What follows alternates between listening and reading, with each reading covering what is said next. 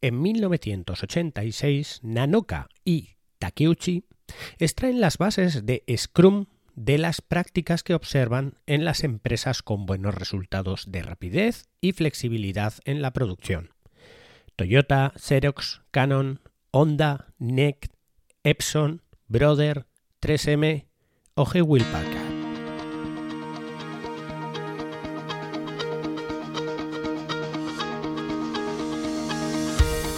Hola, estás escuchando Proyecta, un podcast de Emilcar FM sobre dirección y gestión de proyectos, metodologías ágiles, lean, productividad y mucho más.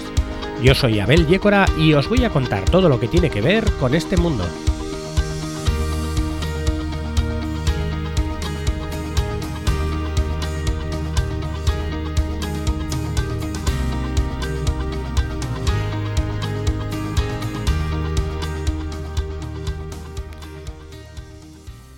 Capítulo número 56 ya y esta vez os voy a hablar o vamos a mm, introducirnos un poco en una de las metodologías ágiles más extendidas que existen. Esta es Scrum. Scrum es una de las más extendidas y también una de las más complicadas de entender en un principio por aquellos que nunca han trabajado con Scrum, tanto que incluso existen eh, certificaciones eh, propias solo para, ser un, un maestro de Scrum. Pues Scrum es una de las metodologías ágiles que, como hemos ido viniendo, em, eh, como hemos dicho en los capítulos anteriores, eh, las metodologías ágiles se basan en, trabajo, en hacer un trabajo de la forma más optimizada posible y basándonos en, lo que quiere el cliente. En lugar de, pensar en grandes proyectos, es una metodología de trabajo que está muy orientada a que el cliente tenga el producto que quiere en el momento que quiere. Entonces, Scrum es un, es un sistema por el cual el trabajo eh, se, hace, se hace en sprint. Cada sprint eh, deja, no deja de ser más que un ciclo de trabajo en el que se establece qué trabajo se va a hacer, se, planifica ese trabajo que se va a hacer en ese, en ese sprint, ese trabajo se realiza en ese sprint y se tiene que completar en ese sprint. Ese sprint, eh, por norma general, suele ser de una a cuatro semanas y cada una a cuatro semanas se tiene que obtener un resultado, algo que se le pueda entregar al cliente, de tal manera que habrá que meter en el sprint solamente aquel trabajo que se pueda hacer en esas cuatro semanas, aquel trabajo que realmente dé un resultado en esas cuatro semanas como máximo o en una semana si los sprints son, de, son semanales. Esto lo que nos garantiza es que de alguna manera vamos a obtener eh, resultados muy rápidos, resultados eh, el cliente al final va a tener un resultado de, aquel trabajo de una manera mucho más rápida de lo que sería si eh, le planteamos, digamos, de alguna manera el trabajo montante total.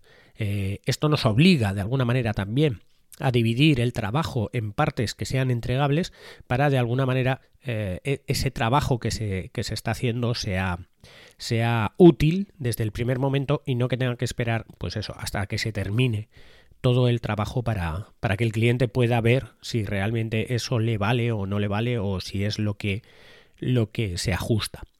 Aparte de eso, eh, lo bueno de hacer pequeños trabajos cada cierto tiempo eh, y entregarlos al cliente es que el cliente nos va a dar un feedback también a tiempo real de eh, qué modificaciones o qué cosas están, están funcionando bien o mal en ese sentido. Y esas cosas que están funcionando, pues también poderlas corregir y reparar en los siguientes sprint.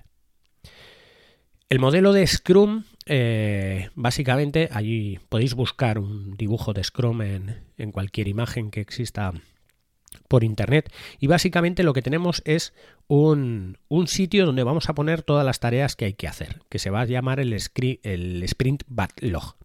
Este lo que va a tener es eso, todas las cosas que tenemos que hacer separadas por, por, pequeños trozos para poder asignar dentro de, dentro de nuestro trabajo a los, a los trabajadores es, esa tarea que hacer, ¿vale? Esas tareas pueden ser tan pequeñas o tan grandes como sean necesarias, pero esas tareas deberían de ser de alguna manera, eh, eh, debería de ser posible que se hagan en el, en el sprint que, eh, en uno de los sprint. Quiero decir, si una tarea requiere más de cuatro semanas, para nada podemos elegir que nuestros sprint sean de dos semanas, porque no vamos a conseguir de alguna manera, no, de ninguna manera vamos a conseguir un resultado en ese, en ese sentido. Entonces lo que habría que hacer es coger ese trabajo y dividirlo en pequeños trozos para que así se puedan comprobar los resultados. Este backlog lo que se hace es en cada sprint, en cada inicio de sprint, se seleccionan aquellas tareas del backlog que se van a hacer en ese mismo sprint. Entonces, en ese sprint hay una reunión, digamos, al principio, donde se asignan qué tareas se van a hacer en ese sprint. Ese sprint, imaginémonos que son dos semanas, por, por no decir ni cuatro ni una, dos, que sería más o menos como si fuera la mitad.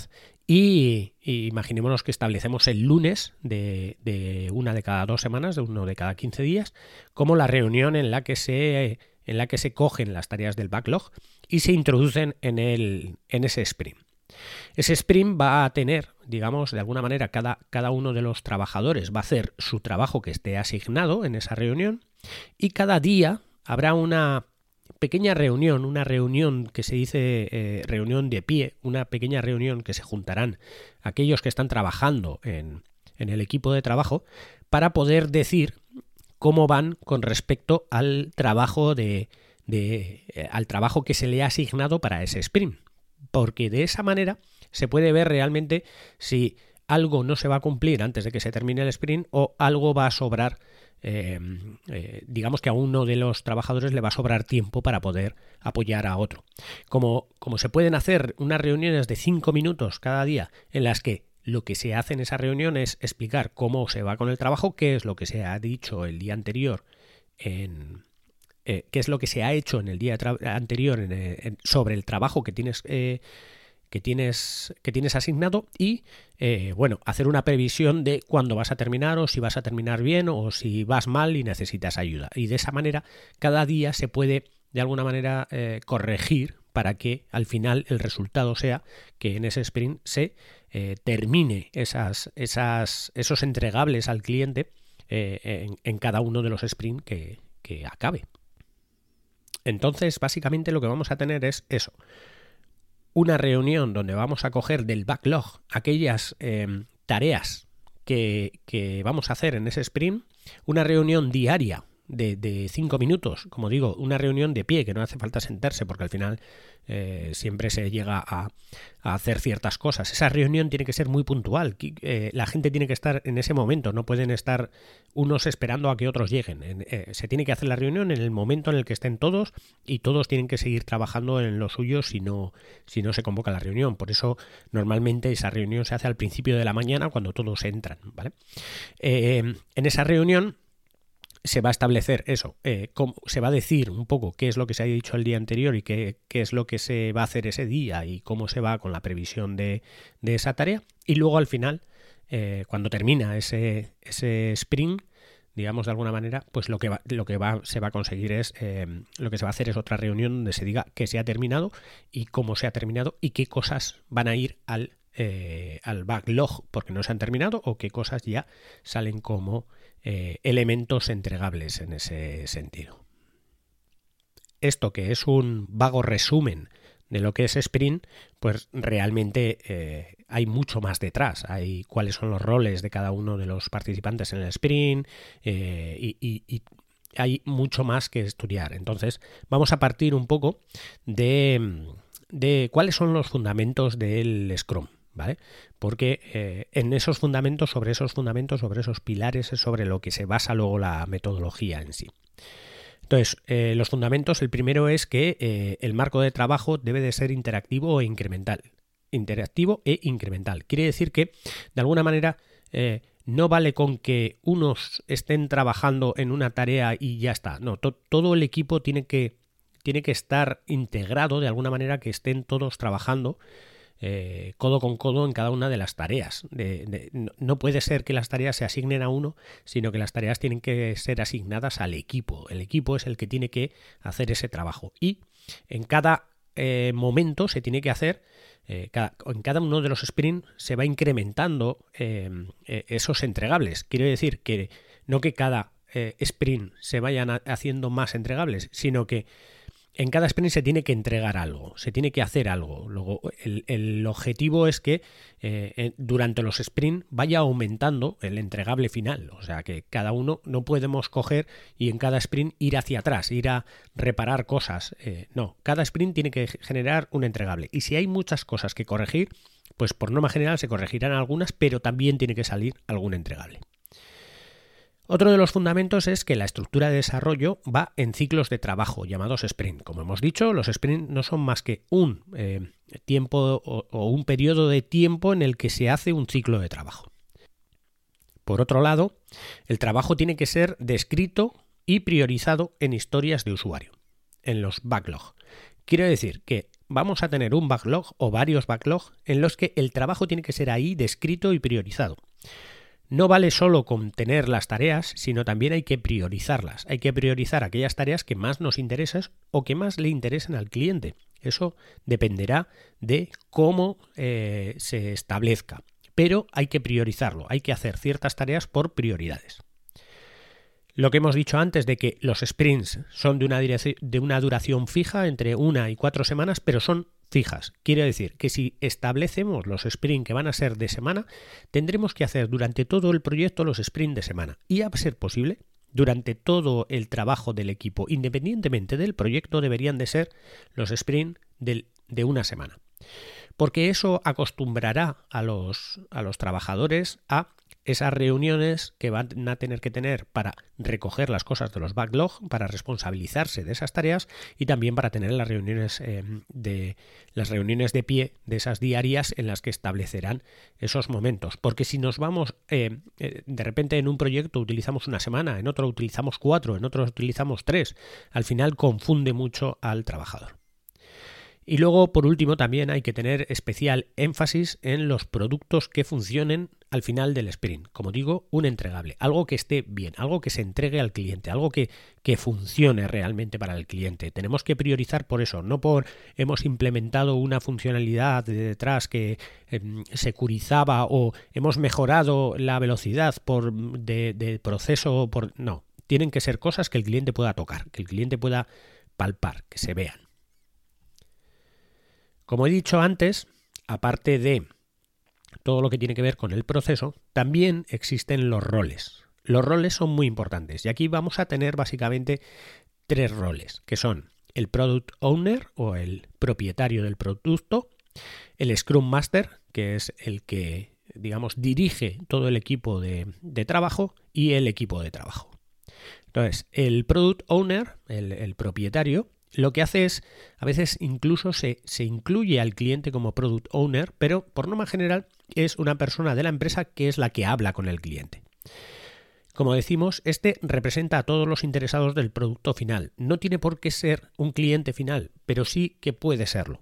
Pero lo lógico es que fuera alguien de la empresa, alguien interno de la empresa, que de alguna manera lleve la comunicación entre todos los interesados, en, los que pueden ser el cliente, la empresa, los jefes, eh, cualquier persona que esté interesada en ese proyecto y el equipo de trabajo. De tal manera que el equipo de trabajo jamás tiene que hablar con el cliente, jamás tiene que hablar ni con el ni con el dueño del proyecto, ni con el dueño de la empresa, ni nada de eso. El, el, el propietario de la empresa no puede bajar al equipo de trabajo a decirle ahora me tienes que hacer esta tarea. No, quien se encarga de todo es el, product owner o el em, responsable, digamos, del proyecto. Sus responsabilidades, como hemos dicho, son eh, la, financiación del proyecto, o sea, conseguir e, esos recursos que pueda tener el proyecto, eh, eh, también dotar de los requisitos que pueda tener el sistema, el, eh, eh, también, digamos, de alguna manera, eh, gobernar el retorno de la inversión del proyecto, de alguna manera garantizar que, que, el proyecto sea útil y también lanzar o decidir, digamos, el lanzamiento del proyecto. El rol del Scrum Master es el responsable del proceso del Scrum. Digamos que es el que se responsabiliza de llevar las reuniones, ¿vale? Las responsabilidades son la formación y el, y el entrenamiento en el proceso, o sea, formar a los empleados de alguna manera eh, en cómo se genera o cómo tienen que ser los procesos de Scrum, incorporar el Scrum en la cultura de la empresa, de alguna manera también tiene que ser el responsable de que, de que los dueños de la empresa, como los clientes, entiendan eh, en qué consiste el Scrum, en qué consiste las entregas eh, poco a poco y de productos que sean funcionales. También garantizar que se cumplen los roles y las responsabilidades de cada uno, o sea que, como hemos dicho antes, si el cliente no puede hablar con el equipo de trabajo, tiene que el Scrum Master es el que garantiza que eso no ocurra. ¿Vale? Y luego eh, eliminar impedimentos, de alguna manera dotar al equipo que si el equipo necesita alguna cosa o tiene algún impedimento con alguna cosa, eliminarlos. Y que si un cliente de repente, en medio de un Scrum, quiere cambiar una cosa y, que de repente se le haga una tarea para la semana que viene, es el Scrum Master el responsable de decir que no, que no se puede hacer, que hasta el siguiente eh, sprint no puede entrar esa tarea. Por último, el rol de los, eh, digamos, del equipo de trabajo o, bueno, si fuera programación, el equipo de desarrollo, eh, pues son los responsables de aumentar la funcionalidad del sistema mediante los sprints. O sea, son los que al final hacen el trabajo y sus características son, pues, bueno, tienen que ser gente autoorganizada porque de alguna manera son los que también eh, por medio de, de, la reunión con el Scrum Master se apropian de la tarea que tienen que hacer en ese momento para, eh, o se responsabilizan de esa tarea para, para, para, completarla. Y de alguna manera tiene que ser una persona que sea auto, autoorganizado, autogestionado y multifuncional, porque puede tener que hacer tareas distintas. Como he dicho antes, el Scrum se basa en sprint, en, se basa en, hacer pequeñas iteraciones, digamos, en, como, como, unas carreras muy cortas de, Imaginaros una pista de 400 metros de atletismo, pues es dar una vuelta y, ya está. Y cada vez que das una vuelta cuentas ese tiempo, ya está. Esa es básicamente dar vueltas a una pista de atletismo. Básicamente, estas iteraciones eh, se describen como el periodo de tiempo durante el que se desarrolla un incremento de una funcionalidad en un producto. Básicamente es eso. O sea, un sprint no puede no implementar una funcionalidad, tiene que completar algo, se tiene que hacer algo en ese sprint. No puede ser que no se termine algo, algo se tiene que terminar. Como hemos dicho, la duración normal es entre una y cuatro semanas. Pero ¿qué pasa si el sprint tiene que ser de cinco? Pues bueno, pues por, será malo para el trabajo, porque al final en cinco semanas se pervertirá de alguna manera que era la idea inicial. Eh, las, tareas urgentes que se tengan que meter, pues van a tener que esperar cinco semanas. Los sprint, cuanto más cortos, siempre mejor. Durante el sprint, no se puede modificar el trabajo que se ha acordado en el backlog. O sea, cuando hay una reunión y se cogen del backlog los trabajos que se tienen que hacer y empieza el sprint, no se puede modificar ese trabajo. No se puede eh, añadir nuevo trabajo ni quitar cosas que, se, que, ya no valen. Ya se ha establecido eso y eso es lo que se tiene que hacer. Por lo tanto, tanto el perfil de, de Scrum Master como el Product Owner se tiene que encargar de saber claramente y de, y de, hablar con el cliente claramente de qué se va a hacer en las próximas semanas. Por eso, tener unos sprint de 5 semanas o de 8 o de 10 semanas eh, crean que, que, al final ese producto final puede que en esas ocho semanas ya no, ya no se necesite, pero de una semana para otra es muy difícil que algo deje de tener sentido. Por último, en el sprint solo es posible cambiar el curso de un sprint abortándolo y solo lo puede hacer el product owner si decide que no es viable por alguna de las razones siguientes, como por ejemplo la tecnología acordada no funciona, las circunstancias del negocio han cambiado y el equipo ha tenido interferencias insalvables. Por ejemplo, el product owner, como hemos dicho, es el que habla con el cliente, pero imaginémonos que ahora el cliente coge y dice, no, no, no, no, esto no me vale para nada. Eh, o, digamos, eh, yo os he pedido que me hagáis una aplicación sobre Windows y resulta que, que, Windows ha quebrado y ahora solo existe Linux y ahora me la tenéis que hacer sobre Linux. Pues entonces ya se paran, paren las rotativas, esto hay que cambiarlo y lo que se hace no es meter cosas nuevas, no, se paraliza ese sprint y se vuelve a hacer una reunión con, para meter el backlog. Otra circunstancia es que las circunstancias del negocio han cambiado. El cliente se ha ido a la quiebra, no va a pagar. Oye, pues entonces no vamos a seguir trabajando hasta el final de la semana o si es un sprint, tres semanas más para un producto que no nos van a pagar. Lo siento, mm, se, para, ya está. Y el equipo ha tenido eh, pues interferencias insalvables. Interferencias es pues eso que decíamos que no debería de pasar, que es que el jefe baje y diga, oye, se meta en el equipo de trabajo y diga, oye, que no hagáis esto, que ahora tenéis que hacer este otro proyecto porque me ha llamado un cliente que necesita esto. Pues oye, hay que saltar todas estas cosas, estas interferencias hacen que el equipo de trabajo no trabaje bien y entonces hay que coger y abortar el, el, sprint. Pero como digo, no se cambia lo que hay en el sprint, se aborta, se deja de hacer directamente. O sea, el jefe tiene que entender que si va a meter algo nuevo, todo lo que se haya hecho hasta ese momento en ese sprint no sirve para nada, no vale para nada, se pierde. Y obviamente habrá que hacer otro sprint nuevo cuando se termine de hacer el trabajo que el jefe haya requerido. De esa manera, los eh, el equipo de trabajo va a tener mucho más fácil el concentrarse en el trabajo que está, que está haciendo. Bien, termino aquí y seguimos con el siguiente capítulo haciendo o contándoos más cosas sobre, sobre Scrum.